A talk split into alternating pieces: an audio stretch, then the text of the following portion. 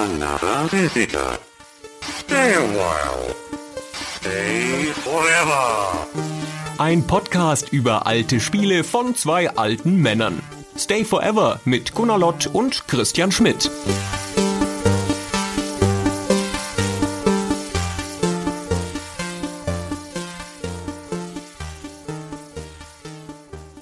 Wir waren in Berlin, lieber Christian. Genau, lieber Gunnar. Wir waren live auf der Bühne. Mal wieder, es ist eine liebgewonnene Tradition. Jetzt waren wir schon zum vierten Mal im Rahmen des Game Fests, das wiederum im Rahmen der International Games Week in Berlin stattfindet und auf Einladung des geschätzten, großartigen Computerspielemuseums und dessen Leiters Andreas Lange waren wir auf der Bühne. Genau, das war wieder in der alten Feuerwache, das ist schon lieb gewordener Ort. Dort haben wir also, wie du schon sagtest, zum vierten Mal dann ein Programm gegeben. Dieses Mal sollte es eigentlich eher was Geruhsames sein, also nicht so viel Event- und Publikumsbespaßung, ist dann aber doch ein sehr launiger Abend geworden und unser Thema hieß Grog und Nutten. Genau, das Thema war so gewählt, dass wir A, einen spektakulären Titel hatten für die Ankündigung und B, aber auch so ein bisschen ein Diskussionsthema, dem man sich ein bisschen mit größerem philosophischen Ernst widmen konnte eigentlich. Das hat, nicht, hat ja nicht so geklappt, so. das könnt ihr jetzt im Folgenden hören, wie gut oder schlecht das geklappt hat. Vielleicht fragt sich der eine oder andere, der schon länger dabei ist, Moment mal, die Live-Folgen, die wir bisher hatten von Stay Forever, die hatten doch nie so ein Vorgeplänkel von den beiden. Das war doch immer gleich der Mitschnitt. Warum erzählen sie denn jetzt vorher was drüber? Und da müssen wir einmal kurz schlucken und ähm, etwas eingestehen. Mach du das mal, Gunnar. Gesteh du das mal. Irgendjemand hat nämlich die Aufnahme versaut, indem er dem aufnehmenden Tonmeister, den keine Schuld trifft, einen Datenträger übergeben hat, der schon fast voll war und dann ist der während der Aufnahme vollgelaufen und dann war nicht alles drauf. Ich sage jetzt nicht, wer es war. Nee, ich sag auch nicht, wer es war. Jedenfalls präsentieren wir hier nun den Mitschnitt von unserem Live-Auftritt in der alten Feuerwache, der allerdings nach ungefähr einer Stunde dann abrupt und mitten im Wort abbricht. Das heißt, es ist immer noch viel zu hören. Wir besprechen viel von unserem Thema. Wir hatten uns auch grob eine Stunde als Vorgabe gesetzt. Das schaffen wir nie. Das haben wir auch dieses Mal nie geschafft. Wir haben insgesamt fast eineinhalb Stunden angesprochen. Davon war aber ein guter Teil am Ende dann noch Quiz und Publikumsbespaßung, also inhaltlich nicht so relevant. Aber wir leiten damit dann mal über in unseren Mitschnitt und melden uns am Ende nochmal, um euch ein bisschen was dazu zu erzählen, was da noch kam.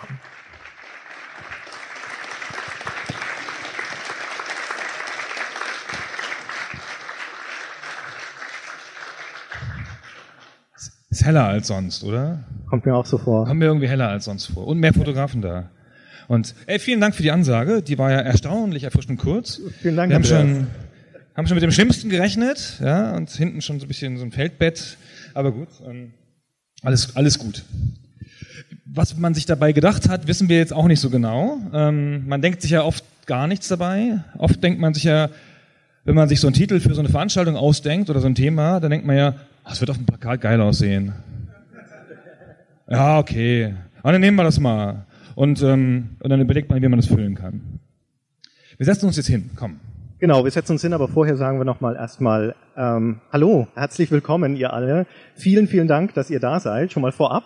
Und ähm, wir sind selber gespannt, was jetzt rauskommt bei unserer Diskussion über Krokonutten. Aber jetzt setzen wir uns erstmal. Und jetzt setzen wir uns mal. Wir machen nämlich hier so ein bisschen so, so ein intellektuelles, wo ist mein Feuer? Ah, genau. Richtig, wir haben hier einen, heute einen gediegenen Altherrentag. Ja. Und äh, dazu die bequemen Polstermöbel und auch ein Chateau Kopfweh, frisch vom Hauptbahnhof hier in Berlin. Ähm, das mache ich uns jetzt mal auf. Bahndamm Schattenseite, wie man bei uns sagte. Mach das mal auf. Ähm, derweil mache ich mal ein Foto, traditionelles Foto von der, vom Publikum. Ähm, wir fangen ganz langsam an heute. Ganz langsam, ja. Was? Ach so, ja, ja. Halt! Der alte Witz, halt sagen, dann hören Sie nicht auf. Ähm, Heute mal ein bisschen weniger. Wir wollen gar nichts trinken, das ist nur Deko. Wer war denn letztes Mal da? Ja, so machen wir es nicht heute. Hä? So, Gunnar, erstmal Oh ja, Prosit. Ja, schade, dass ihr nichts habt. Prost. Ja, blöd. auf uns. Prosit. Ach, ihr habt auch was, ja, natürlich. Ah, dann, Prosit. Jetzt mal hoch die Prost. und so. Guck mal an, haben wir gleich gleich. Ich, ich, ich sehe schon einen Gesprächseinstieg kommen auf so das Alkoholthema hier. Ja. Aber lass mich kurz vorher. Ja, mach Genau. du mal. Genau. Also, ähm, Grog und Nutten. Ähm, ist ja vielleicht nicht so naheliegendes Thema beim, beim, bei Computerspielen. Ah, jetzt wird's, ah. Das Feuer ist da. Das Licht hat sich auch verändert, subtil verändert. Ähm, das ist vielleicht nicht so naheliegendes Thema. Ich möchte ganz persönlich erzählen, ähm, wie ich dazu komme, zu diesem Thema. Und zwar habe ich ein Spiel gespielt, ein aktuelles Spiel, kein altes, nämlich Tyranny. Tyranny ist so ein bisschen der Nachfolger von Pillars of Eternity. Ähm, Rollenspiel, bisschen Baldur's Gate-artig und so. Und ähm, das modernes Spiel, ja, ein neues, modernes Spiel in der Retro, im Retro-Look. Und ähm, in der Stadt kann man da in ein Bordell gehen. Gute Spieletradition, da geht man in ein Bordell. Und das ist so ein modernes Bordell, wie die Bordells in modernen Spielen sind. Das ist so politisch korrektes Bordell. Ja? Also da kann man mit Frauen vögeln, Männern, Dämonen, mit Tieren und auch so anderen Dingen. Den Gang bin ich nicht mehr weitergegangen, wo es, wo es so dunkel wurde. So. Und dann dachte ich, boah, das ist aber ein schönes, modernes, politisch korrektes Bordell. Da hat man ja nicht so ein komisches Gefühl dabei, so von, dass man da Frauen ausnutzt oder sonst irgendwas. So. Das ja, kann ja auch ein Dämon ausnutzen. Und ähm, dann dachte ich so, da habe ich mich so wohl gefühlt, so in meiner Spieleridentität, so als, als moderner, aufgeklärter, feministischer Spieler, dachte ich so, na, das ist ja schön, dass das mal so modern angegangen wird hier mit Tieren und, ähm, und Dämonen. Und ähm, kann mir auch natürlich geschlechterspezifisch, kann natürlich auch als Mann auch mit den Männern, alles geht, alles ist super und so. Und dann dachte ich so, ja, ein Bordell ist schon noch. Ne? Muss man eigentlich in jedem Spiel ein Bordell haben? Und warum eigentlich? Warum gibt es in jedem Spiel ein Bordell? Und dann habe ich das jemanden gefragt und meinte, das ist ja Authentizität, ja, also Mittelalterwelten und so, da gibt's halt Bordelle. Ja, ist ja klar. Hat das noch eine ganz andere Rolle gespielt im täglichen Leben. Ja. Und dann denke ich mir, gucke ich mir so ein normales Dorf an, in so einem Fantasy-Rollenspiel, und dann gibt's da den Waffenschmied, den Rüstungsschmied, das ist eine ganz andere Profession. Die Taverne und das Bordell. Und dann ist das Dorf zu Ende. Ja? Ähm, vier Gebäude meistens und dann noch ein leeres, und äh, wo ein Schatz drin ist, ähm, und ein Keller mit Dämonen. Und, ähm, und das war es irgendwie. Und es gibt zum Beispiel nie in Fantasy-Dörfern, in Rollenspielen, einen Flößer. Dabei hat es in jedem scheiß Dorf früher an einem Fluss einen Flößer gegeben, hat man einfach gebraucht. Ja? Äh, Das, wenn man Authentizität herstellen will, wo sind die Bauern und die Flößer, dachte ich. Ja? Das muss es doch auch irgendwie geben. Und so kam ich zum Thema. Ich dachte so, hm, lass uns doch mal darüber reden und das so ein bisschen erarbeiten, warum es eigentlich Bordelle in jedem Spiel gibt. Und dann dachten wir, wenn wir jetzt hier über Bordelle reden, ich kann jetzt nicht Nutte mit auf die, auf die Bühne bringen, dann brauchen wir noch so ein Zusatzthema, das wir grafisch darstellen können. Und das ist der Alkohol, genau. Also die Frage, was ist eigentlich Normalität in dem Kontext von Computerspielen, wo wir uns bewegen, ist eine, die uns heute beschäftigen wird. Aber die Frage, was ist eigentlich Normalität? mh, Ich würde würd gerne ein, zwei Fragen ans Publikum stellen und um uns dem auch ein bisschen anzunähern. Und zwar würde ich euch gerne eine Serie von zunehmend schwieriger zu beantwortenden Fragen stellen. Und wir fangen mal mit einer einfachen an. Wer hier im Saal mag Stay Forever? Einmal Handzeichen bitte. Das sind, es ist schon mal sehr beruhigend. Wir haben Heimspiel hier. Das, Lass mich eine Sekunde gucken, ob irgendjemand die Hand nicht... Ah, Ja, wir okay. hätten, umge wir hätten umgekehrt fragen sollen. Dann andere Frage. Wer ist nur als Begleiter hier und hat keine Ahnung, was das eigentlich werden soll? Oh, Ja, okay. Sind Ah, doch, la, la, sind doch einige. Lass mich noch mal, bitte nochmal um Handzeichen, die von eben, die mit dem, ich will nur gucken. Sind das alles Frauen? Ah nee, guck mal, auch, da, sind- da sind auch beste, beste Freunde dabei. Okay, ja. ja. Nur für, nur für meine Notizen. Danke. Okay, es waren nicht so viele, das ist schon mal beruhigend. Wer von euch hat schon mal Alkohol getrunken? Es gehen hier viele Hände und erstaunlich viele Bierflaschen hoch. Das müssten so ziemlich alle sein. Ich habe welche gesehen, die nicht. Okay, das Aber wären das die, ich die ganzen. Begleit, das sind die ganzen Begleiter. Wer von euch hat schon mal GTA 4 oder 5 gespielt? Grand Theft Auto. Oh, je- Echt? jede so Menge modernes Leute. Zeug? Crazy. Okay. Es sind weniger tendenziell, als schon mal Alkohol getrunken haben, aber doch noch sehr viele. Und wie viele von denen, die GTA 4 oder 5 gespielt haben, haben in dem Spiel mit einer Prostituierten geschlafen? Das sind ungefähr genauso viele. Das, sind, das sind, ist, glaube ich, jetzt mehr als beim Alkohol. ja, kommt mir Also- schon so vor. Immer noch jede Menge Hände. Und wer von euch hat schon mal in der Realität mit einer Prostituierten geschlafen?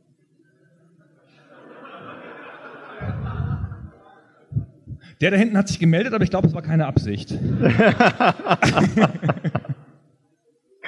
Okay, das ist statistisch interessant. Es ist keine einzige, keine einzige Hand hochgegangen. Wir haben hier sehr viele Männer im Saal, muss man noch dazu sagen, der Vollständigkeit halber. Das ist schon eine ganz interessante Beobachtung. Wir haben beim Alkohol quasi vollständige Handmeldungen im Saal und bei der Frage nach äh, Erfahrung, persönlicher Erfahrung mit Prostitution niemanden. Wir sprechen heute über zwei Themen, die für uns eng verknüpft sind, die auch in Computerspielen häufig eng verknüpft sind. Aber das eine davon ist etwas, das viele von uns aus persönlicher Erfahrung kennen und das andere vermutlich nicht, von dem wir vielleicht glauben, eine Kenntnis oder eine Meinung zu haben und das uns in Medien ständig auf eine bestimmte Art und Weise präsentiert wird. Alkohol und Nutten, Rock und Nutten. Und wie gesagt, der Abend soll dem gewidmet sein, am Beispiel von Computerspielen ein bisschen ja, nachzuforschen im Prinzip, weil für uns ist es auch eine Nachforschung in diesem Gespräch, wie das in Computerspielen eingesetzt wird und warum. Genau, also ein historisches Gespräch, ja, völlig ernst jetzt hier, also professorales Gespräch. Ähm, muss nicht denken, dass es lustig wird, ja, ist alles sehr ernst hier.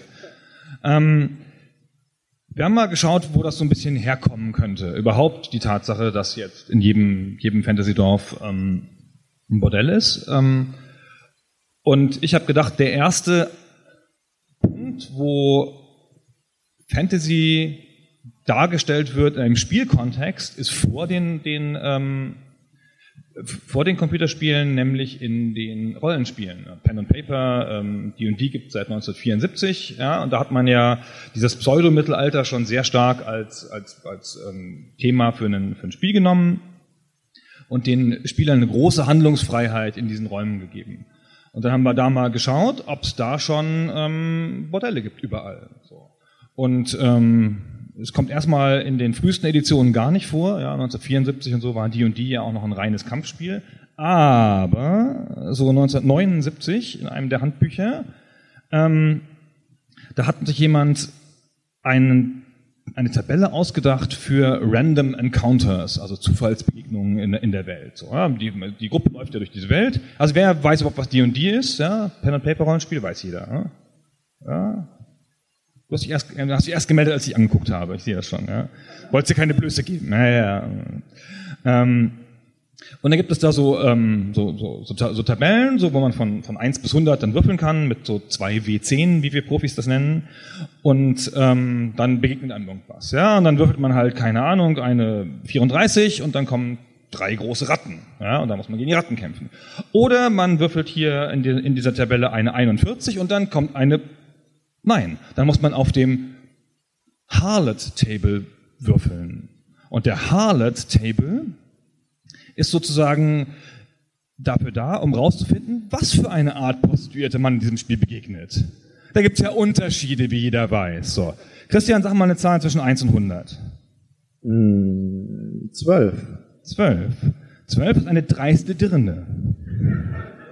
Was ist eine dreiste Dirne? ist meine, mein Übersetzungsversuch von Brazen Strumpet. Brazen Strumpet, aus dem, das Originalwort muss ich nachgucken, ähm, weil ich das Wort Strumpet noch nie gehört hatte, außer bei Shakespeare vielleicht mal. Ähm, mach noch mal. Dann nehmen wir mal die ähm, 67. Ja, die 67. Ist eine kecke Kokotte. Okay, was ist eine Kokotte? Ist sowas ähnliches wie eine Dirne. Ah, klar, verstehe. Was, mach mal die 42. Ah, die 42. Ah, ah, ah. Ein billiges Flittchen. ja, das, ich bin nicht mal sicher, ob das als Nutte durchgeht. Ob das Also nicht mein- einfach eine, eine, also eine Zivilperson ist. Das, es mag schon sein, dass das einfach eine, eine, eine Schlampe ist, letztendlich, oder? Ah, eine Schlampe, ja. Würde man heute Dir sagen. fallen schon auch viele Synonyme ein. Also man, wie viele, So. wie viele gibt's denn insgesamt hier auf diesem? Das ähm, Chart hat äh, zwölf Einträge. Also zwölf Synonyme für Prostituierte. Nee, die letzten beiden sind Zuhälter. Ah, dann. Also bei zwischen 95 und 98 kommt der Sly Pimp, der listige Lude. Also, also ich meine, die Übersetzungen sind schon besser als das Original, muss man schon sagen, ja. Ja, und der wohlhabende Zuhälter und ähm, Also letztendlich ist das dafür da, dass Spielmeister die Möglichkeit haben und Spieler eine Begegnung anders zu gestalten, je nachdem, ob sie eine Dirne, eine Kokotte, eine Kurtisane, eine Metze, eine, eine, eine Metze eine Hure oder eine Hure treffen. oder im Englischen eine Troll, eine Strumpet, eine Trollop, eine Chart, eine Wench, eine Doxy, eine Courtesan. Das ist der Hammer. Wie viel, was, was, ist, was muss das für ein Mensch sein, der, der, der, diese, der diese Tabelle gemacht hat? Der hat da gesessen, offenkundig mit einem Wörterbuch, ja, und gedacht, ey, ey, was kann es noch geben? Sag doch mal, sag doch mal ein Synonym vor dem Internet, ne, 1979.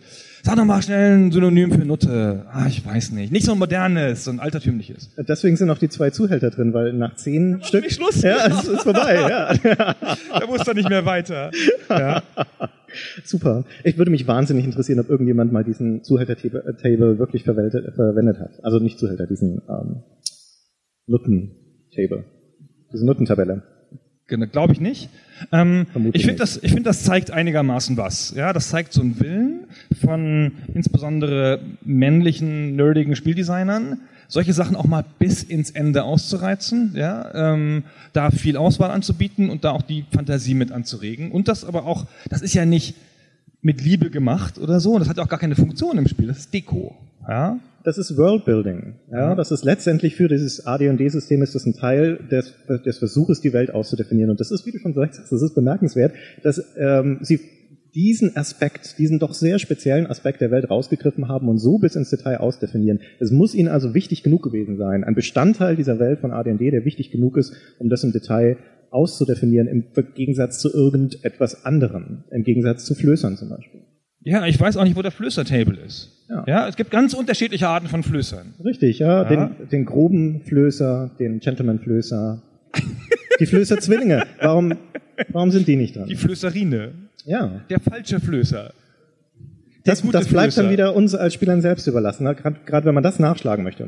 Ja, weißt du, da hast du so einen Flößer und dann weißt du ums Verrecken nicht, was das für einer ist, ja? Sind Dann schon kannst du das nirgendwo viele, nachgucken. viele Gruppen sind auseinandergebrochen Ja. an dem Problem, dass der Flößer nicht definiert war. Nein, da sitzt der Spielleiter da, völlig hilflos, ja? Ja. Und dann sagt er halt einfach so ein, so ein Cheap-Flößer, so ein billiger Flößer. so ein üppiger Flößer. Naja, gut. Wurscht. Also Ich trinke jetzt nix. Das war vom letzten Mal. Das habt ihr gedacht, aber ich habe letztes Mal für drei Abende genug getrunken. Das lassen wir jetzt nämlich aus. Vielleicht ein Wasser, hm? Vielleicht ist ja, stellt euch vor, es wäre Gin.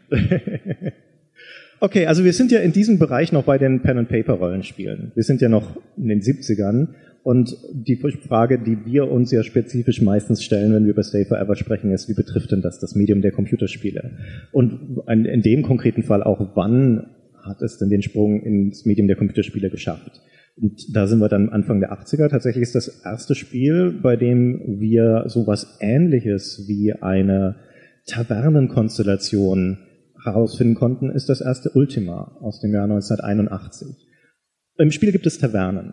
Tavernen sind ein Standardort in Fantasy-Spielen. Und auf die Bedeutung des Ortes müssen wir nochmal zurückkommen, insbesondere wenn wir über Alkohol reden. Aber in dem Spiel gibt es jedenfalls eine Taverne oder generell Tavernen und in den Tavernen gibt es ein Barmädchen. Und die hat auch einen Namen. Ethereum heißt die. Und Die ist auch mit einem Bild im Handbuch abgebildet. Also eine bildhübsche Frau im Handbuch und hat so eine Art, ja, besseres Nachthemd an. Davon ist im Spiel nichts mehr zu erkennen. Und Weiß doch jeder, wie Ultima 1 aussieht, oder? So, so, also bei fünf Pixeln Höhe und Breite bleibt nicht mehr so viel übrig für Nachthemd. so ASCII-Figuren quasi fast. Ja.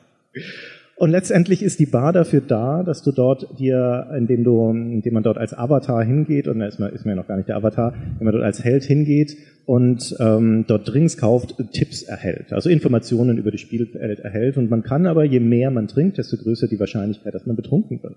Und wenn man betrunken wird, dann besteht ein gewisses Risiko, dass man von dem Barmädchen abgeschleppt wird. Ja, das, und ja, das denkst du jetzt dir so einfach vor, ja? das kennen wir alle aus dem Alltag. Ja. und am Ende ist die Hälfte des Goldes weg. Auch ja. das ist uns schon oft genug passiert. Und weil es so ein modernes Spiel war zu seiner Zeit, kann man, wenn man einen weiblichen Charakter spielt, Ultima 2 ist das übrigens, ähm, dann kann man ähm, begegnet man nicht der Wench, sondern dem Ledger, also dem, der dich dann verführt und ähm, der dir dann die Hälfte des Goldes wegnimmt. Das ist, im Resultat ist das gleiche, ja, aber dann hast du noch eine geschlechterspezifische Aus Austarierung. Toll. Hm. Genau, und da sieht man schon, das ist eine typische Regelmechanik ähm, von, also hier ist gleich alles beides, gleich Gock und Nutten in einem Spiel, gleich zack, alles beides in der Taverne, gibt's beides.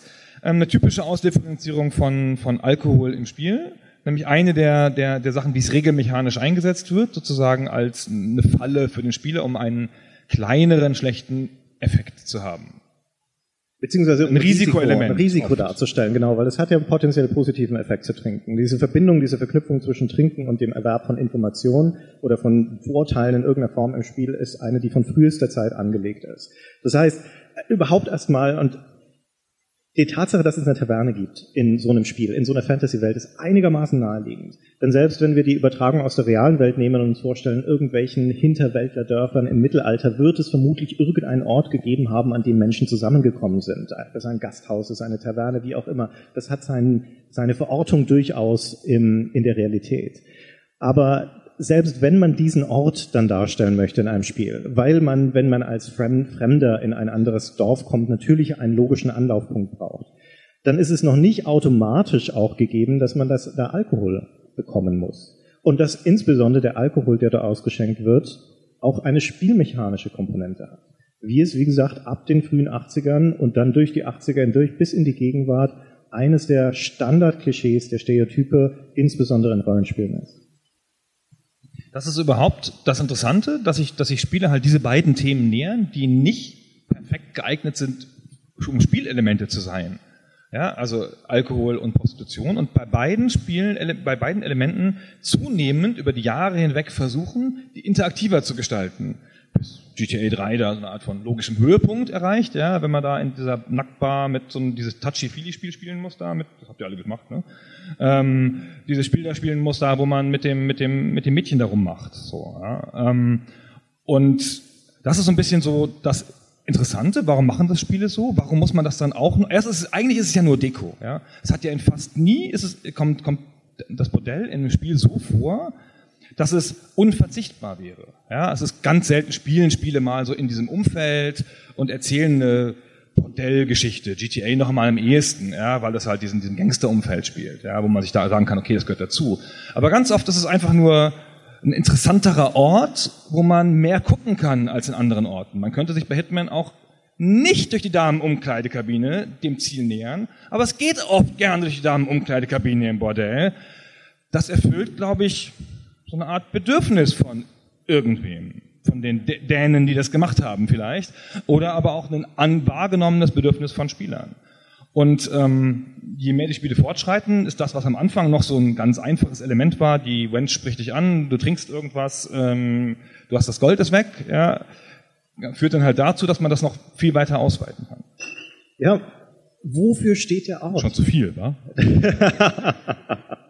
wofür steht der Ort? Ja, wofür steht der Ort Modell und wofür steht der Ort Taverne oder Bar? Warum ist das so faszinierend, dass du in Bars rumhängst? Mir ist das jetzt bei der Vorbereitung auf diese, auf diese Folge dachte ich, eines der ersten Spiele, das überhaupt eine meiner allerersten Spielerfahrungen war auf dem PC, ist Leisure Suit Larry. Wer hat das gespielt? Das allererste? Sehr gut. Das ist echt erstaunlich, wie viele Leute das immer noch kennen. Das ist so eine, das ist, ich glaube, für viele Leute aus unserer Generation ist das so ein bisschen eine Coming-of-Age-Geschichte.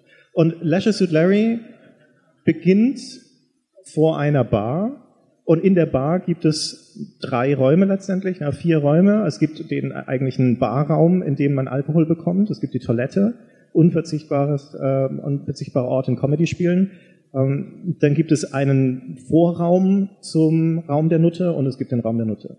Ja, fertig. Also du hast die beiden, unsere beiden zentralen Elemente im Prinzip in einem gekapselt. Und das von, von frühester Zeit.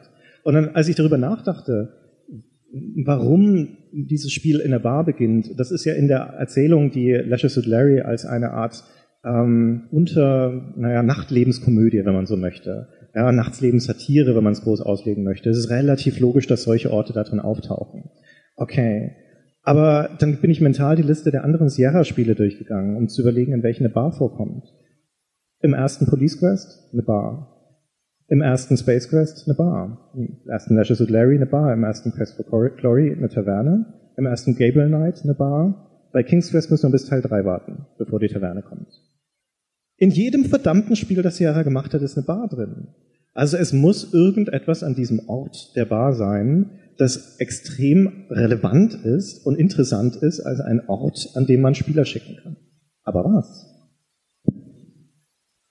Das ist ja, also es ist ein bisschen wie mit dem Modell ja auch, ja, das ist ja auch überrepräsentiert im Vergleich zum realen Leben, ähm, wie wir ja festgestellt haben an euch, nicht? Ähm, und man ist auch nicht so, dass man, wenn man durch eine kleine Stadt geht in Deutschland, zum Beispiel wenn ihr eure Eltern besucht um Weihnachten, um ihre PCs zu reparieren, dann ähm, dann ist es jetzt nicht so, dass man durch das Dorf geht und läuft am Bordell vorbei. Manchmal schon, ja, je nachdem, wo eure Eltern so wohnen. Aber, ähm, aber es ist nicht so, dass, dass, es, dass es selbstverständlich wäre. In dem Fantasy-Spiel immer.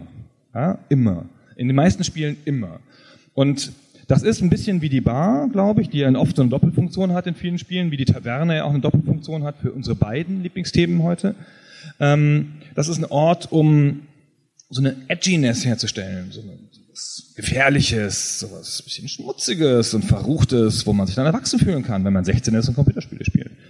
Ja, so, ach, so ist das. Ja, jetzt habe ich das so mal gemacht, da muss ich ja im echten Leben nicht mehr hin. Ja, wie praktisch.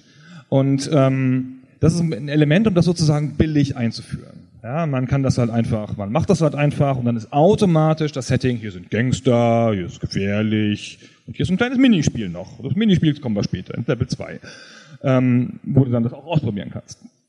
Und, ähm, und die Bar hat, glaube ich, eine ähnliche Funktion, insbesondere die Bar.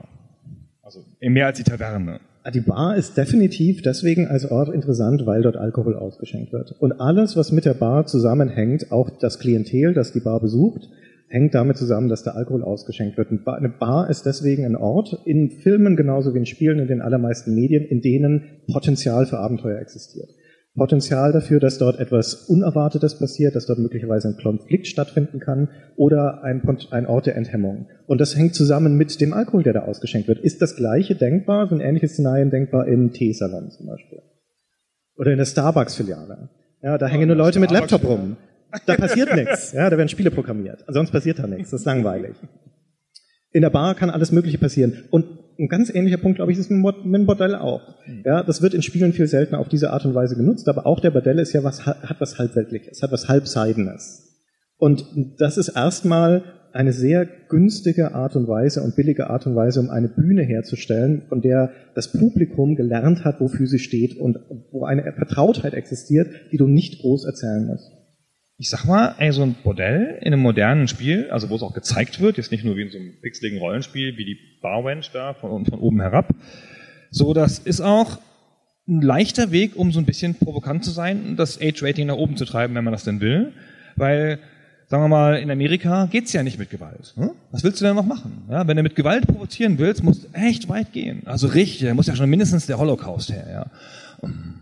Aber, ähm, aber so, aber dann stellst du halt da eine, eine Nutte an den, an den Straßenrand und, uch, oh, das ist aber, puh, das ist aber ab 18 hier, gefährliches Spiel. Das kannst du dir gut kaufen mit 16, mit deinem, wenn deinen Bruder mitnimmst. Und ich glaube, das ist einfach ein leichter Weg, so eine sowas herzustellen, so, ah, da bin so was Provokantes. Weiß ich nicht. Also die Nutte allein äh, bringt ja nichts. Du musst ja mit der Nutte irgendwas tun können. Ja, die, die steht ja, die steht ja für was, aber die eigentliche Gefährdung, das eigentliche Gefährdungspotenzial ist ein bescheuertes Wort in dem Zusammenhang, aber na, im Kontext von Spielen, entsteht ja daraus, dass du mit der entweder schlafen kannst oder du kannst sie umbringen. Das sind die zwei Sachen, die mit Nutten passieren. Ja, sind wir ehrlich, was anderes passiert ja nicht, schon gar nicht in Spielen. Ja, und ähm, das. Dann lass uns da mal eine Sekunde innehalten. Das Widerspruch ja, im Publikum. Das ist ja wahr. Ja. Naja. Hast du jemals, also es gibt, es sind, man, man macht echt nicht oft in in, in, das ist mir jetzt wirklich, also es ist unvorbereitet, ist mir überhaupt nicht ein, eingefallen vorher. Man, ist der erste Teil dieses Gesprächs, der nicht, nicht komplett auswendig gelernt war. Ähm,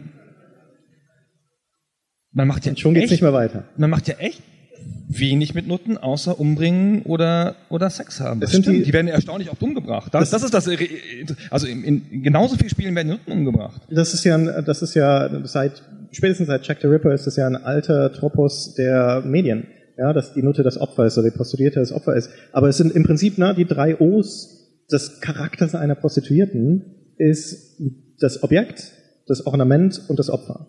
Ja, das sind die drei Sachen. Es ist entweder, ist sie nur Hast du ja. auswendig gelernt. Du hast ich heimlich. möchte das jetzt Alter! in diesem Moment schreiben einige Kulturwissenschaftler eifrig mit. Also, das ist, das Ornament ist die, die, der schier dekorativ, ja, das ist in jedem verdammten Unterweltspiel besuchst du irgendeinen Stripclub und dann stehen halt auf der Bühne die Tänzerinnen und das nur zum Angucken, ja, das ist dieses Voyeurismus-Motiv, auf das wir vielleicht auch noch kommen müssen. Ähm, Oder es ist das Objekt, das heißt, die Nutte hat zwar eine, eine Möglichkeit, mit ihr zu interagieren, aber dann geht es nur um ihren Körper. Da geht es nicht um sie als Wesen, als Persönlichkeit, als Charakter, als Mensch, sondern es geht ausschließlich um sie als sie ein Stück Fleisch. Äh, Triebabfuhr, Befriedigung und äh, es ist das, das Opfer. Und ich meine Opfer noch nicht mal zwangsläufig in Bezug auf Mordopfer, was ja auch häufig genug, genug vorkommt, aber Opfer der Umstände. Ja, die ist in dieser Position, in der sie gerade ist, weil sie zum Opfer geworden ist. Und das ist ja auch eine eindimensionale Erzählung. Aber immerhin wird das mal zuweilen thematisiert. Das ist ja schon. Muss man schon froh sein. Da muss man schon froh sein. Ja? Also es gibt ja auch ganz viele Spiele, in denen das selbstverständlich ist. Ja? Dann werden die halt mit diesen ganzen Nuttensprüchen da. Ähm, Hallo, Sailor? Hm? Oh, du siehst so gut aus. Da gibt's ja einen Rabatt. Ähm, das, das ist ja, das ist ja oft schon die ganze Ebene. Ja? Also wenn du da noch wenigstens mal was erfährst, dass das vielleicht die nicht freiwillig macht oder gerade freiwillig macht, je nachdem, es würde dem Charakter ja Tiefe geben. Der beliebte Sp- Spielfilm Topos mit die Nutte mit dem Herz aus Gold, Ja. ja gibt's ja beim, beim, beim Spielen gar nicht so oft. Ja? Dann müsste man sie ja zum Charakter befördern, aber da wir sie schon so lange angeschaut haben mit der frei beweglichen Kamera, ist jetzt blöd, aus ihr noch einen Charakter zu machen. Ja. Also ein, ein Beispiel ist Dishonored. Ähm, Dishonored hat, das erste haben einige gespielt, nehme ich an, hier im Saal. Sehr gut. Ah ja, diverse Hände gehen hoch. Ähm, da gibt es den, Der Graf nicht. hat, den, hat, schon, hat, er hat so viele Spiele gespielt, er hat sie schon wieder vergessen. Ne? Nach 99 Spielen vergisst man immer das erste. Ja, das auch. Ähm, und da gibt's das, äh, die Goldene Katze, glaube ich, wenn ich mich recht erinnere, dieses Bordell. Und in dem sind diverse mh, Prostituierte unterwegs. Und das Spiel gibt Kontext dafür. Ja? Und so fragmentarisch, wie es halt so ist, du hast dieses Herz dabei, das sagt dir dann ein paar Sachen dazu. Dann erfährst du, dass einige von diesen Prostituierten wurden von ihren Eltern verkauft aus schierer Armut. Einige sind vom Land gekommen, denen wurde Fabrikarbeit versprochen. Und ähm, dann wurden sie betrogen und müssen jetzt im Hotel arbeiten. Das sind also relativ kla klassische Erzählweisen von Ausnutzung von Not ähm, und so weiter. Und dann einige von denen haben auch Sprechrollen, also die lernst du dann auch ein bisschen kennen, ansatzweise. Und es geht allerdings nicht darüber hinaus, über diese Tatsache, dass sie halt ihr Ausgelieferte ihres Schicksals sind. Und du fährst als Subtext auch ein bisschen, dass durchaus auch ähm, dass äh, durchaus auch in der Vergangenheit Prostituierte ums Leben gebracht wurden. In der Kanalisation kann man eine Leiche finden. Äh, es gibt so Andeutungen, dass einer der Freier eine von den Prostituierten umgebracht hat. Also das heißt, die führen da ein hartes Leben. Ja, es ist ziemlich scheiße, Prostituierte zu sein. Dankeschön, das, das wusste ich vermutlich vorher schon. Ähm, und dann kann ich natürlich durch dieses Bordell gehen, weil es ein interaktives Spiel ist und kann denen auf die hübschen Hintern schauen, denn alle von denen sind bildhübsch. Ja, logisch. Ne? Sie sind ja, das ist möglicherweise ein High-Class-Bordell, wobei dann würde es wieder nicht so sehr zu der Erzählweise passen, wo die herkommen. Aber letztendlich ist es dann doch ein Ort, an dem ich ja da bin, um was anderes zu tun als Corvo, als der Spieler, als jetzt da sexuelle Befriedigung zu suchen. Aber die ganze Staffage, das ganze Personal, das da drin ist, sind letztendlich diese armen, trotzdem aber bildhübschen Opfer, die dort ohne groß fühlbares Leid ihrem Job nachgehen. Das eindimensional. Alter, du hast ja so richtig so einen, so einen Zug, so einen, so einen ernsthaften, wie soll ich sagen, so einen klassenkämpferischen Zug so.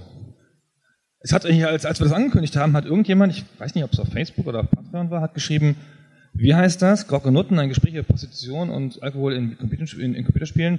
Das ist ja bestimmt so eine gemainstreamte Gender-Scheiße. Danke Merkel, da gehe ich nicht hin. Ungelogen. Ungelogen, hat jemand geschrieben. Dachte ich ja. Daraufhin mussten wir unser ganzes Programm ändern. Ja, und dann mussten wir alles, alles neu machen, ja, ey. Mal, erst wollten wir das mal voll jungshaft mit Schenkelklopfern und jetzt sagt man, nee, danke Merkel. Jetzt machen wir hier mal voll den, den Klassenkampf. Opfer. Super. Christian, ich bin begeistert. Weiter so. So, jetzt du. Ach, jetzt ich. ähm, ah, ich habe mich, hab mich gerade so damit, ich habe mich gerade so zurückgelehnt und dir so zugehört. Was bitte? Vorsicht. Das Publikum fängt schon an, aufmüpfig zu werden. Merkst du das so? Ne? So nach einer Zeit, wenn wir dann zu nett sind und so und auch mal kurz improvisieren und mal so was Ehrliches sagen, sowas rauslassen auch so von uns, dann fängt das Publikum an, so selber Witze zu machen. Das ist der Alkohol. Das hasse ich. Ja. Ja. Das hasse ich. Ah.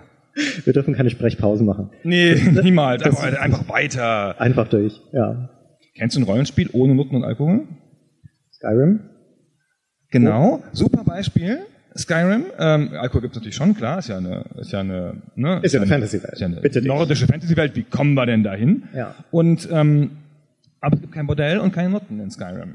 Und ähm, was passiert? Eine der ersten fünf Sachen? Patch, natürlich. Wird- ja, nein, also natürlich hat jemand eine Mod gemacht. Und dann gibt's noch, noch mal drei Mods drüber, ne, mit, wo man jede Person in der Welt ansprechen und ähm, belästigen kann. Ja, also wenn schon, dann denn schon und so. Es scheint aber so ein Bedürfnis zu sein von Spielern, wenn es nicht da ist in diesen Welten, dann man hat das aber gelernt bei D&D, ich will auf meinem Harler-Table würfeln, wieso ist denn hier keine? Und ähm, dann machen die Spieler das halt selber. Ja, bei Gothic 2 gab's die, wie hieß die, Rote Laterne, das Bordell, und bei Gothic 3 gab's keins, gibt's aber Beschwerde im Forum. Was ist denn hier? Wo ist denn der Puff? Das ist ja gar keine richtige Stadt. Ja? Was ist denn da los? Haben sie das vergessen?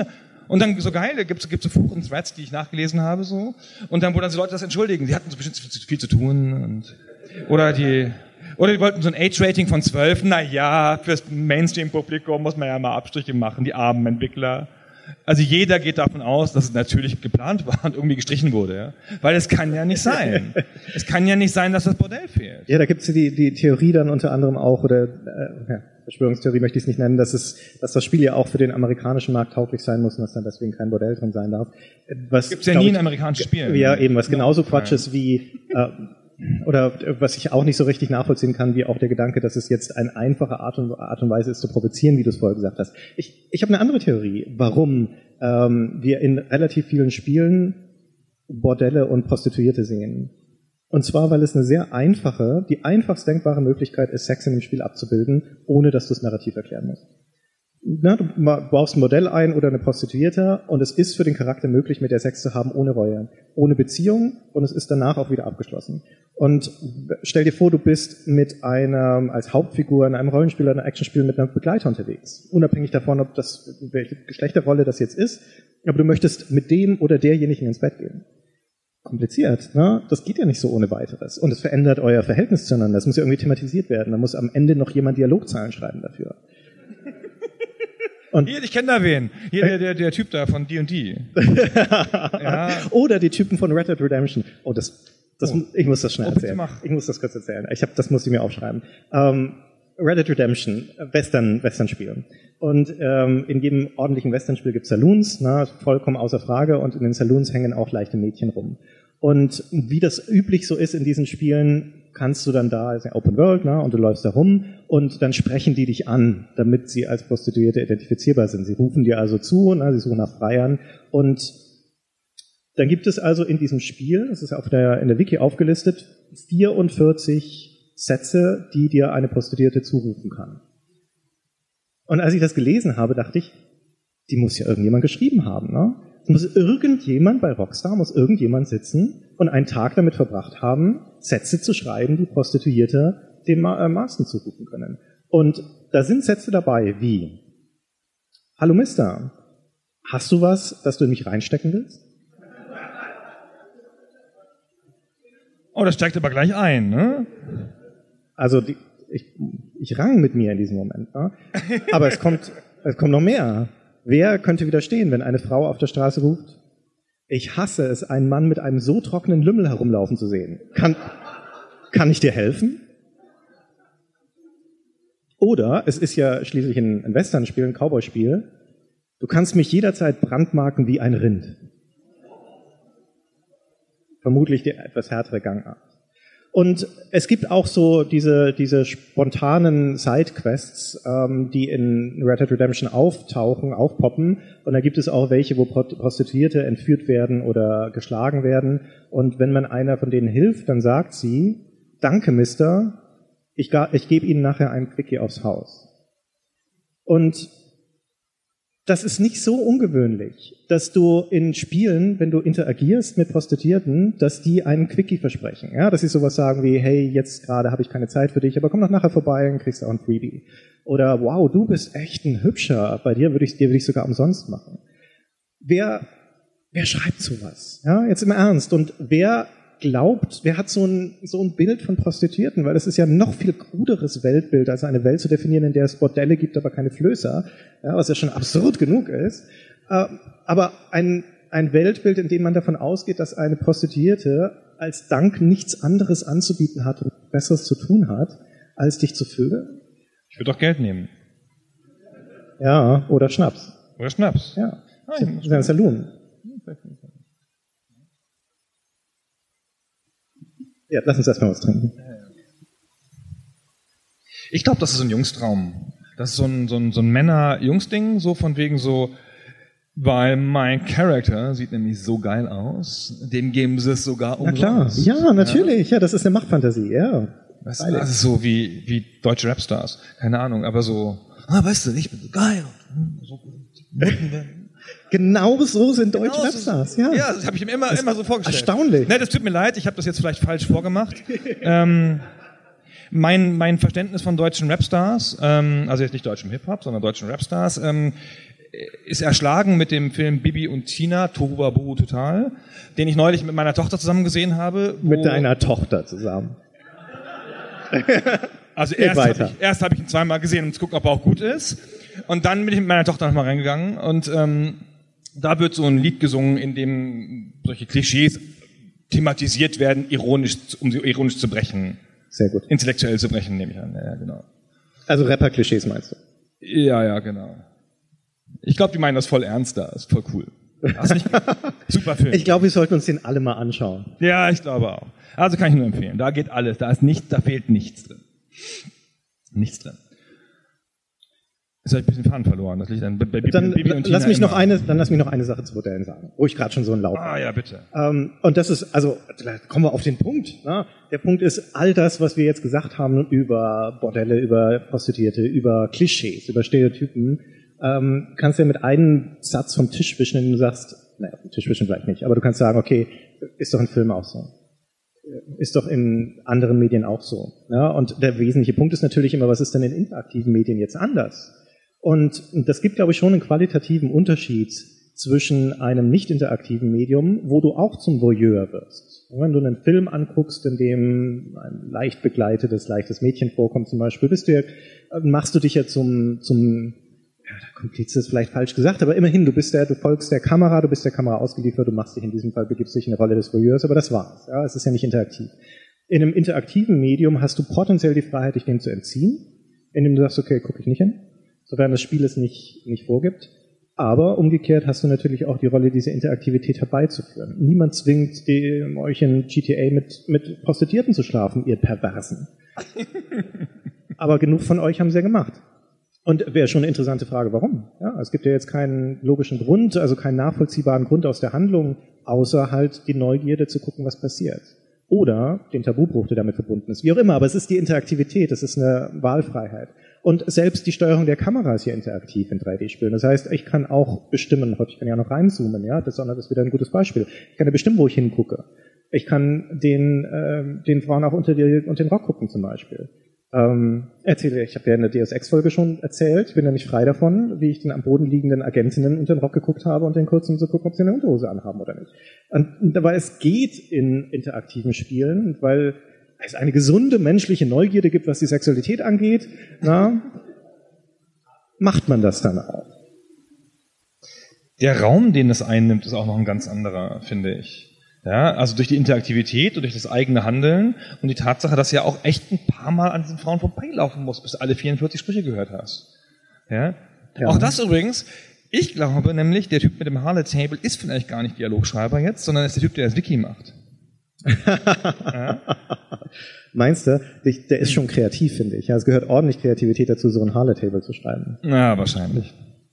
Wahrscheinlich. Also das ist aber das, du hast ja recht, das ist ja die Interaktivität, die es herbeiführt und auch nicht nur in, in, in und dadurch nimmt es einen Raum ein, es ist ja nicht nur das, das eigentliche Tun dann, äh, wo dann vielleicht eine kurze Animation kommt oder wie bei Fable lustige Geräusche und es wird dunkel, sondern oft ist ja damit auch so ein Dialogbaum verknüpft. Ja, wie ich habe hier, also mein, zufällig habe ich das gerade gesehen hier in meinen Unterlagen, äh, dieses alte Beispiel aus einem der Ultima-Spiele, Ultima 6, glaube ich, ähm, wo man halt gleich zwei Prostituierte trifft, ähm, einen Mann und eine Frau, der Mann hat einen Schnauzbart. So habe ich mir die Männer immer vorgestellt, die sowas machen. Das sind Zigeuner, muss man noch dazu sagen. Ja, Zigeuner, das stimmt, das stimmt. Schlimmsten. Das sind, da ist ja alles drin. Er ist ja der Hammer.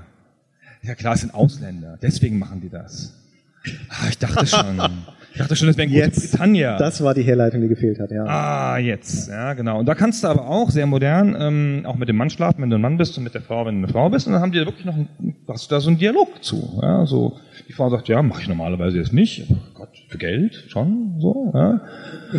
Und der Mann so, hm, okay, ja, das ist dann teurer, ne? Und so. Also fand ich, also und aber das dadurch nimmt das so einen Raum ein und wird zu so einer, so einer, wird so Teil deines Erlebens. Ja, du gehst ja nicht nur dran vorbei und du siehst das als Deko, sondern du interagierst ja mit diesen Sachen und die Spiele denken sich ja immer Sachen aus. Und bei den ähm, bei dem Nuttenthema ist es halt immer noch echt sehr mau, ja, da kannst du auch immer noch drauf verzichten. Also ich finde immer, das Anzeichen dafür, dass das Spiel das als, wie ich finde, ein bisschen unzulässige Deko benutzt, ist halt immer, wenn das Modell im Spiel fehlt, fehlt dann was, ja, na gut, mal fehlt mal eine Quest oder so, aber fehlt halt dem Spiel eigentlich nichts, so. Alkohol hingegen Ja. wird halt oft als, als Spiel, als Rätsellösung in Adventures eingesetzt, Ja, zum Beispiel, ja, ja. Als, als Spielelement. Wenn wir da den Bogenschlag machen zur Interaktivität von Alkohol. Aber um ganz vorher noch kurz darauf zu sagen, auch dieses Beispiel aus Ultima 6 ist sehr schön, weil es ist ja vollkommen äh, nutzlos. Ja, es ist ja nur eine Episode, die nichts weiter zur Handlung beiträgt und nicht weiter aufgegriffen wird.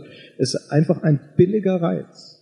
Ja, das ist das, was ich vorher meinte. Es ist, erschafft potenziell Kolorit, aber hey, das ist hier schon sehr, das ist schon sehr mm, nicht standardisiert gemacht, sagen wir mal. Ähm, und es ist ja absolut nicht notwendig. Also ich verstehe nicht, warum es im Spiel drin sein muss. Naja, weißt du, Text ist die billigste Art, ähm, Content herzustellen in Spielen und da zwingst du den Spieler in einen 14-fach verzweigenden Dialogbaum, den sie freiwillig machen. Das kriegst du mit dem Gespräch über Philosophie nicht hin. Ja. Stimmt. Und auch viel schöner zu schreiben. Ja. Ist ja super. So ein trockener Lümmel. Das mit dem trockenen Lümmel hat mich völlig aus der Bahn geworfen, ehrlich gesagt. Das ist ja das, worauf man, woran man häufig leidet. So, ja. Mai, wenn der Lümmel nicht zu trocken wäre. Mai, oh Gott. Wer sich das ausgedacht haben muss. Gut, dann- Weißt du, so kommst du nach Hause abends, so, was hast du heute gemacht? Ich, ich habe so Literatur. Ich bin Literaturangestellter bei Rockstar. ja. Das muss man auch mal so sacken lassen. Ja, also. die, um nochmal auf die Interaktivität zurückzukommen bei den bei Bordellen, weil es gibt's ja manchmal auch, dass du ein spielmechanischen Element daran hast und das ist in der in den allermeisten Fällen, äh, wie bei GTA zum Beispiel, dass du Lebensenergie zurückgewinnst. Ja, also dass es eine erholsame Aktivität ist. Und manchmal, wenn es irgendwelche postapokalyptischen Spiele sind oder irgendwie edgy sind oder dark oder sowas, dann fängst du dir eine Geschlechts Geschlechtskrankheit ein, dabei ein. Ja, dann ist da noch ein Risiko dabei. Aber banaler kann man es ja eigentlich nicht umsetzen, spielmechanisch. Und ich glaube, das ist das, was mich alle, am allermeisten daran stört. Und, äh, und das, also es ist mir total wurscht, ob Bordelle in Spielen drin sind. Und es ist letztendlich, wenn es dem, wenn es für das, das Spiel als atmosphärisches Element einen Gewinn bringt, dass man sich in so einem Kontext bewegt, okay, fine. Aber ähm, die Frage, die ich mir gestellt habe, dann als wir recherchiert haben zu diesem Thema, war, in welchem Spiel spielt man denn eine Prostituierte? Ihr könnt euch jetzt melden, ne, wenn ihr, wenn ihr es wisst. Kulturwissenschaftler hierbei? Nein? Also Gerade gerade, machen, immer wenn ich sowas sage, dann machen sie das Licht heller, um euch, um euch, um euch mehr zu demütigen. Damit ich, damit ich, mich, damit ich euch, dann, euch, euch, dann, euch dann in die Augen gucken kann und sagen, ja, du hast dich auch wieder nicht gemeldet, ne? So kennst du dich nicht aus. Ne? Das ist super. man könnte jetzt legitimerweise sagen, in welchem, fragen, in welchem Spiel spielt man denn einen Flößer? Na, ist ganz genauso schwierig, aber wir haben ja schon festgestellt, Flößer existieren nicht. Prostituierte sehr wohl. Also, aber es ist doch eine legitime Frage. Interaktive Medien wie Spiele haben ja nun die ureigene Möglichkeit, Dinge erlebbar und erfahrbar zu machen, die potenziell fantastisch sind oder menschliche Grenzerfahrungen sind oder die irgendeinen Abenteuer oder eine Bedeutung in sich tragen. Und es wird hier nun jeder Scheiß simuliert. Ja, aber hm, gibt es irgendein Spiel, mit dem, bei dem man eine Prostituierte spielt oder in dem zumindest der Kontext ähm, äh, dargestellt wird, also ein Modellsimulator oder sowas. Hier ist eine Wortmeldung. Ja, bitte. Eine Wortmeldung.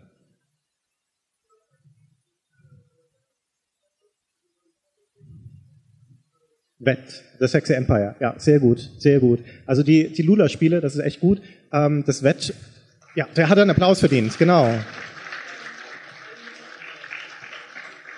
Ich wollte nur wissen, wer die Lula-Spiele kennt eigentlich. Ich habe mir nicht getraut, das so offen zu fragen. Ich dachte, wir, wir, wir packen es anders, um das rauszukitzeln. Das Wett ist ja ein Spiel, in dem man ein Porno-Imperium äh, als Wirtschaftssimulation aufbaut.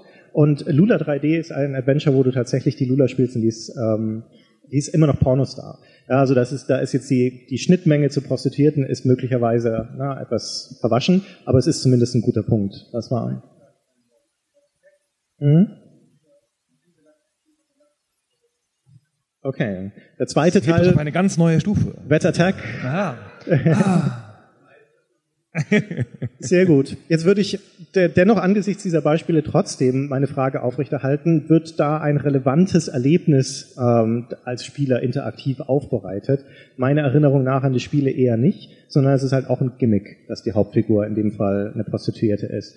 Aber die Tatsache, worauf ich eigentlich hinaus möchte, ist, dass ähm, Spiele, wie ich es vorher schon gesagt habe, mit diesen drei O's, die Prostituierte enthalten, die in der Regel in einer sehr einer Rolle der Ausgeliefertheit und der Passivität zeigen. Und wo gibt es denn Beispiele in Spielen, die ja eigentlich naheliegend sein müssen, wo Sex oder der eigene Körper auf eine selbstbestimmte Art und Weise eingesetzt wird? Und das einzige Beispiel, das mir einfällt, das aber auch nicht unbedingt im Kontext von, Kontext von Prostitution ist, ist klassisch aus Fallout 2 wo man, wenn man einen weiblichen Charakter spielt, mit diesem widerlichen Sklavenhändler, dem Metzger in The Den, ins Bett gehen kann, um den Vic the Trader zu einem günstigeren Preis auszulösen. Und es ist für einen männlichen Spieler, ich weiß auch, wie, wie eklig ich das damals fand. Ja, für mich war das ein Schockmoment. Und das ist ja noch eine Entscheidung, die ich als Spieler dann treffe, jetzt in dem Fall für meinen weiblichen Charakter. Aber allein, dass diese Möglichkeit existiert, wenn man dann aber eine Sekunde drüber nachdenkt, ein bisschen zurücktritt, das ist eigentlich extrem cool. Ja, es ist eigentlich extrem cool, dass es hier ein Beispiel dafür gibt, dass man selbstbestimmt auch mit seiner eigenen Sexualität umgehen kann. Und dass es hier die Möglichkeit gibt, dass das Spiel das thematisiert, dass jemand freiwillig sowas tun könnte. Dass jemand vielleicht aus Kalkül sogar sowas tun könnte und nicht, weil er dazu gezwungen ist oder weil er ein Opfer ist.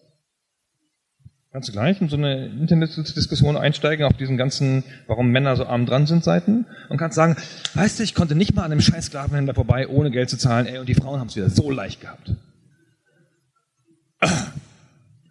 Finde ich ein schwieriges Beispiel, ja, weil es natürlich, weil es natürlich auch ähm, ungerecht, das stimmt schon. Weil es auch so eine Mechanik zeigt, ja, aber immerhin ist es mal tatsächlich eine Handlung, die man als Spieler auslösen kann, ja, und die nicht nur, die auch irgendwie eine, spielrelevanten, eine spielrelevante Funktion hat, ja. Es ist ja auch, also wir kommen jetzt zu einer Sexismusdebatte, in die wir nicht hinwollen, aber es ist ja nun häufiger, sag ich mal, ähm, dass du als männlicher Charakter eine weibliche Charakterin, NPC, verführen kannst, um irgendwelche Zwecke zu erfüllen, als der umgekehrte Fall.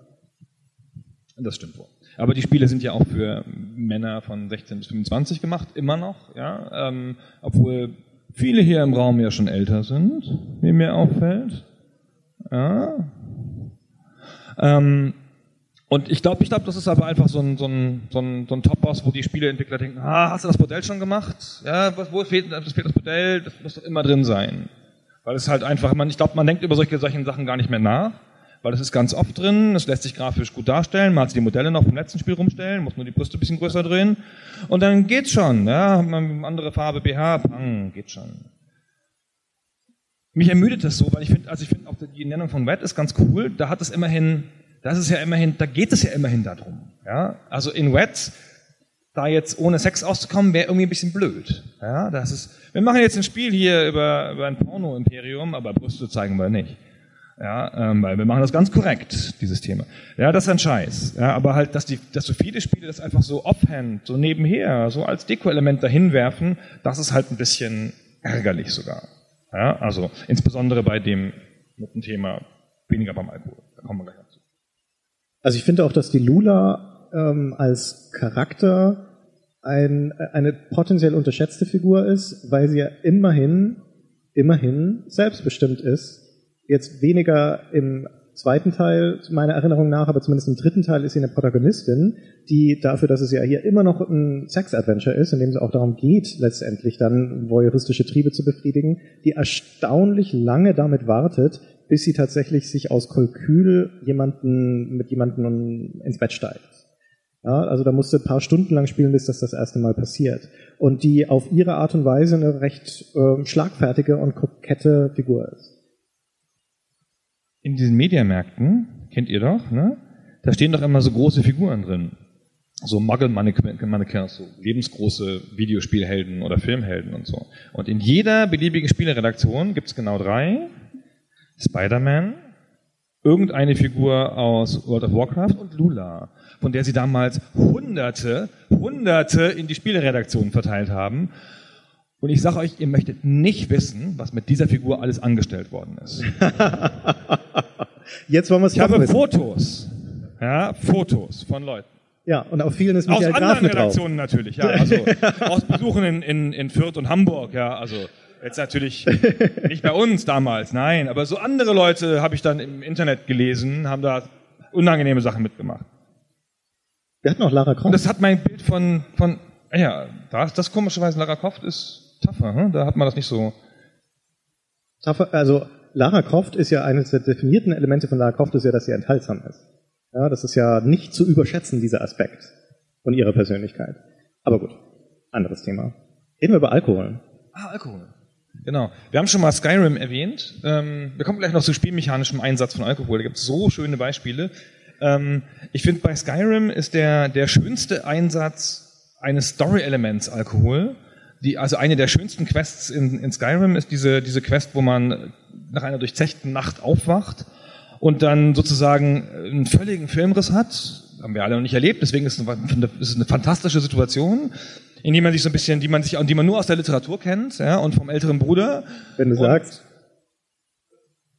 Willst du mir irgendwas, willst du was andeuten? Ähm, und ähm, da kann man sich halt, dann erlebt man die Situation nach, muss dann halt in der Story halt diese ganzen Plätze nachgehen, ähm, an denen man da an diesem Abend war, an, denen man keine Erinnerung mehr hat. Und ähm, das wird dann immer skurriler und dann findet man raus, dass man eine Hexe geheiratet hat und dass dann Dämonenprinz vorkam und alles Mögliche so. Das fand ich sehr positiv, weil das ganz cool eingesetzt ist, um diesen, diesen Grund zu liefern, also einen gesellschaftlich bekannten Grund, mit dem der Spieler was anfangen kann, ähm, um so eine Filmriss-Situation herzustellen oder so einen Gedächtnisverlust und muss nicht so, oh, du bist in eine magische Falle gelaufen, du hast dein Ge- Gehirn verloren. Hm. Ja, schade. Jetzt musst du es wiederfinden, der Dämonenprinz hat es. Ja, geh hin und trink nicht so viel auf dem Weg. Ja, das fand ich ganz cool, so. Ja, das Tolle an Alkohol auf so einer erzählerischen Ebene ist, dass man halt, dass es ein Mittel ist, das eine gewisse Ambivalenz hat. Das hat positive und negative Effekte und wir alle kennen sie. Ja? Wenn man zu viel Alkohol trinkt, wird man enthemmt und fängt auf einmal an, äh, eine eigene Meinung zu haben im Publikum zum Beispiel. Ja? Was, was ganz, ganz schlechte Entwicklung ist. Ähm, aber das ist, das ist alles nachvollziehbar, ja. Und wir alle kennen die Stereotypen, die sich um Alkohol äh, ranken. Ja? Also diese Geschichte wie, ich brauche jetzt einen Drink. Ja, ich habe was total Schreckliches erlebt, ich brauche jetzt unbedingt einen Drink. Ich muss meine Sorgen wegspülen. Ähm, oder eben, wenn wir auf eine eher ähm, Aktionsebene wollen, sowas wie jemanden die Zunge lösen mit Alkohol. Ja? Oder sich Mut antrinken. Und das ist vergleichsweise einfach, das zu benutzen als erzählerisches Element. Ja, das haben wir ja häufig genug. Und es ist auch vergleichsweise einfach, das zu nutzen als spielmechanisches Element. Deswegen sieht man das auch viel häufiger als bei den Bordellen zum Beispiel. Und das prototypische, die prototypische Art und Weise, wie Alkohol in einem Spiel eingesetzt ist, jetzt losgelöst von irgendeinem Ort, ist für mich im Redneck Rampage. Ja, das ist so ein, ähm, so ein Hinterwäldler-Shooter von Interplay, das basiert auf der Duke Nukem Engine. Und da spielst du halt zwei Rednecks, ja, also so typische Hinterwäldler. Und da gehört es verdammt nochmal einen guten Ton auch zu saufen. Und nicht nur das, da gibt es zwei extra Balken in dem Spiel. Der eine ist, das, das eine ist der Darmbalken, der führt Buch darüber, wie viel du gegessen hast und wie viel du furzen musst. Ja, das ist das eine. Und das andere ist der Alkoholpegel.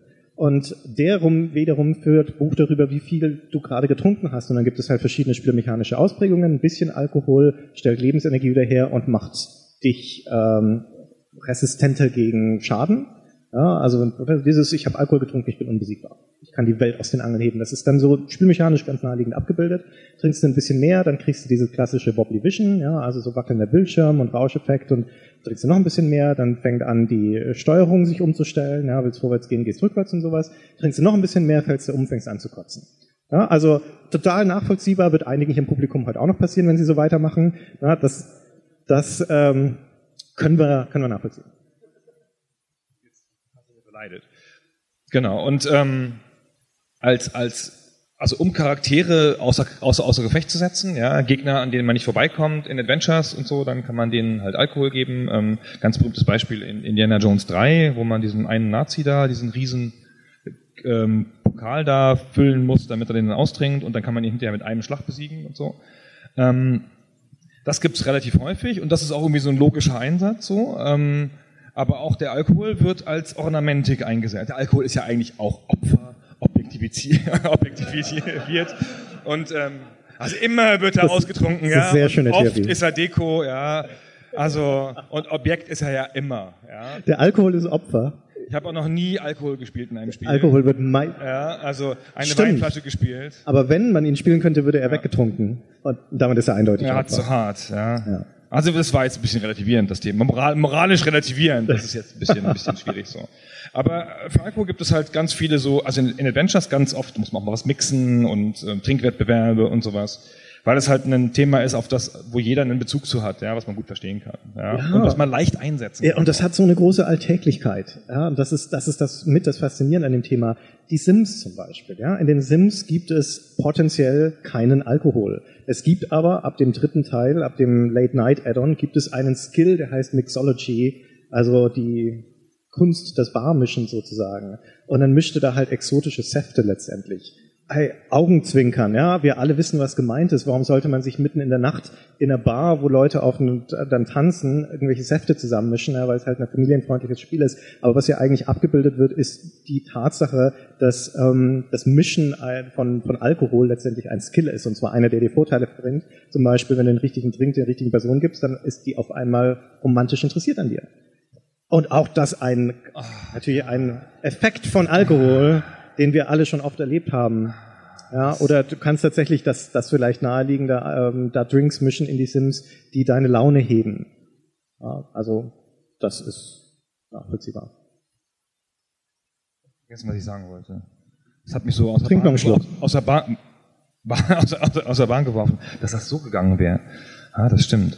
Ähm, ähm, sag mal irgendwas. Ich muss dann, kurz, ich muss kurz überlegen, sag ich kurz, ich Dann sage ich kurz was randommäßig dazwischen geschrieben. Es gibt äh, geschmissen. Es gibt ein Spiel von dem äh, den C64 aus dem Jahr 1986. Das heißt Drink and Drown.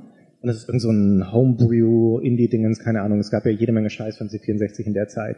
Und das ist im Prinzip simuliert das so eine Art äh, Bar-Tour äh, an einem Abend. Also du kannst ja so durch drei Bars ziehen und dann am Ende werden deine Punkte abgerechnet.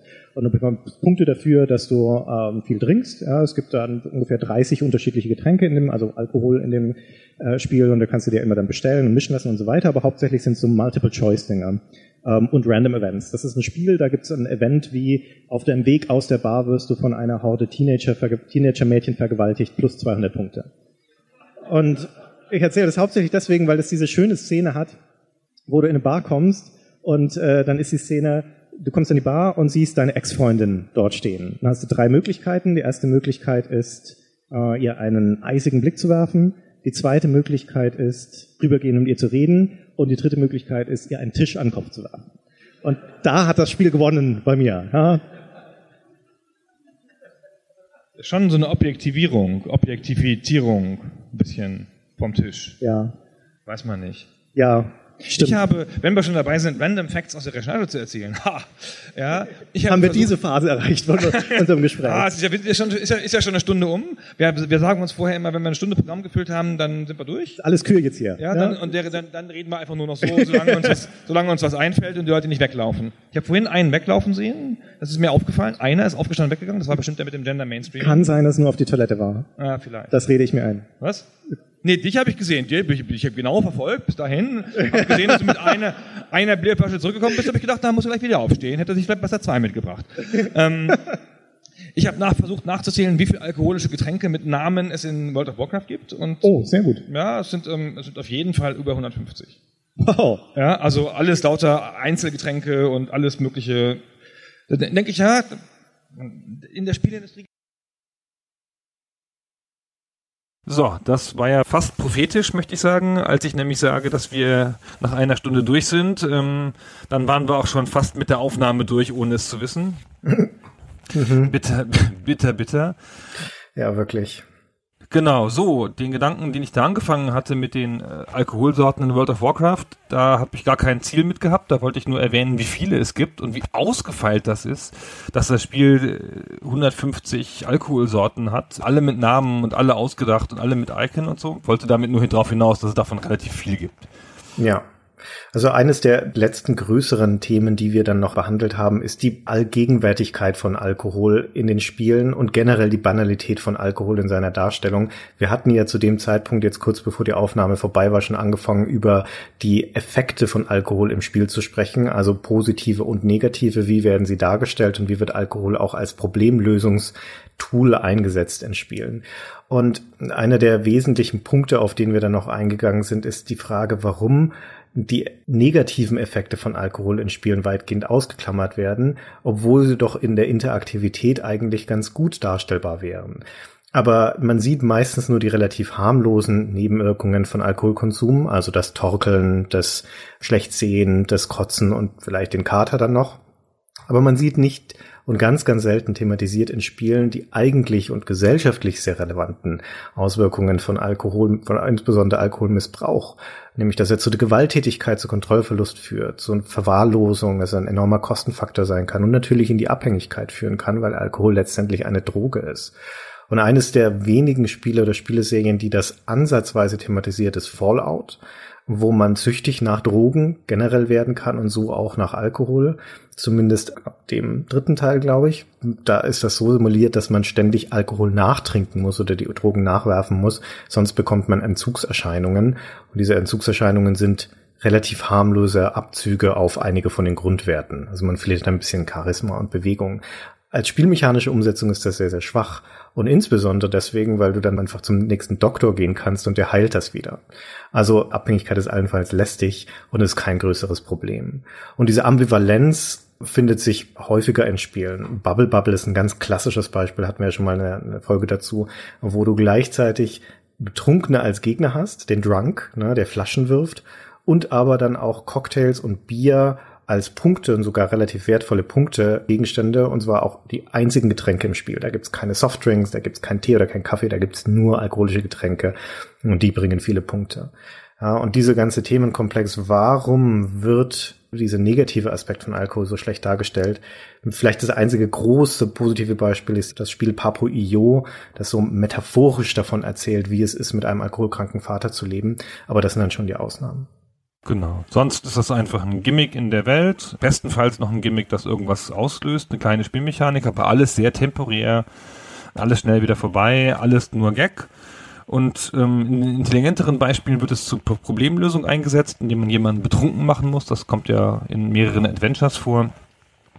Aber ansonsten ist es auch oft einfach so ein Prop in der Welt, ja, irgendwas, was man halt zu sich nimmt, wo man sich dann vielleicht sogar noch männlicher fühlt oder edgier oder sonst irgendwas. Genau. Also das war der letzte große Punkt, glaube ich. Wir hatten ein paar anekdotische Geschichten noch, aber das muss man jetzt sicher noch nicht nochmal ausführen. Wir haben uns dann ganz zum Schluss noch gefragt, ja, was ist denn jetzt eigentlich unsere Schlussfolgerung nach all dem, nach dieser sehr anekdotischen, beispielhaften Annäherung an die Darstellung von Alkohol und von Prostitution in Spielen? Was ist denn unsere These dazu, Gunnar? Ja, wir haben keine. Das ist, ja das Problem. Das hätten wir uns ja, mal vorher genau. überlegen sollen, bevor wir das Thema angekündigt haben. Also was bei uns so im, im, Gespräch und auch in der Recherche rausgekommen ist, ist halt, wie du schon sagst, dass es halt so banal ist, dass es nicht ausgearbeitet ist, sowohl bei dem Prostitutionsthema als auch bei dem Alkohol, dass es alles nur so wie so ein Gag stattfindet. Es ist halt eigentlich für ein Kulturgut, dass das Spiel ja immer sein will, geht es damit nicht so besonders differenziert um. Mhm. Das ist eine Beobachtung, die sich natürlich als roter Faden durch fast alles zieht, was wir geschildert haben, nämlich, dass es eine große Oberflächlichkeit im Umgang mit diesen gesellschaftlich sehr relevanten Themen gibt, die man analog ja in vielen Medien findet. Allerdings haben andere Medien, insbesondere Film, Literatur und so weiter, eine größere Vielfalt an Herangehensweisen diesen Thema und den Spielen mangelt es da wie so oft. Also diese Kritik ist relativ simpel und wohlfeil, aber an sich ist unsere ganze Betrachtung bleibt auf diesem anekdotischen Niveau und wir haben jetzt keine fest formulierte Kritik oder fest formulierte These, wo man sagen könnte, so, das ist jetzt unsere Schlussfolgerung aus dem Ganzen. Und das bleibt im Wesentlichen beim unterhaltsamen Beobachten. So, und damit ist es auch schon wieder vorbei. Vielen Dank, dass ihr zugehört habt, auch bei, bei unserer unvollständigen Aufnahme. Vielen Dank auch noch mal allen, die vor Ort waren. Ja, es war uns eine große Freude. Wir hatten ein ausverkauftes Haus da. Das war ein großer Spaß. Ja, es war wieder sensationell. Wir hört leider auch nicht den wirklich tosenden Applaus, den wir zum Schluss bekommen haben. Das war natürlich sehr, sehr schön, das zu sehen, dass es den Leuten offensichtlich sehr gut gefallen hat und sie sich gut unterhalten gefühlt haben. Aber vermutlich werden wir da auch nächstes Jahr wieder sein. Das heißt, spätestens dann ist die Gelegenheit, uns wiederzusehen. Aber vorher machen wir hoffentlich noch unsere Tour. Genau. Dann vielen Dank fürs Zuhören und bis zum nächsten Mal. Bis dahin.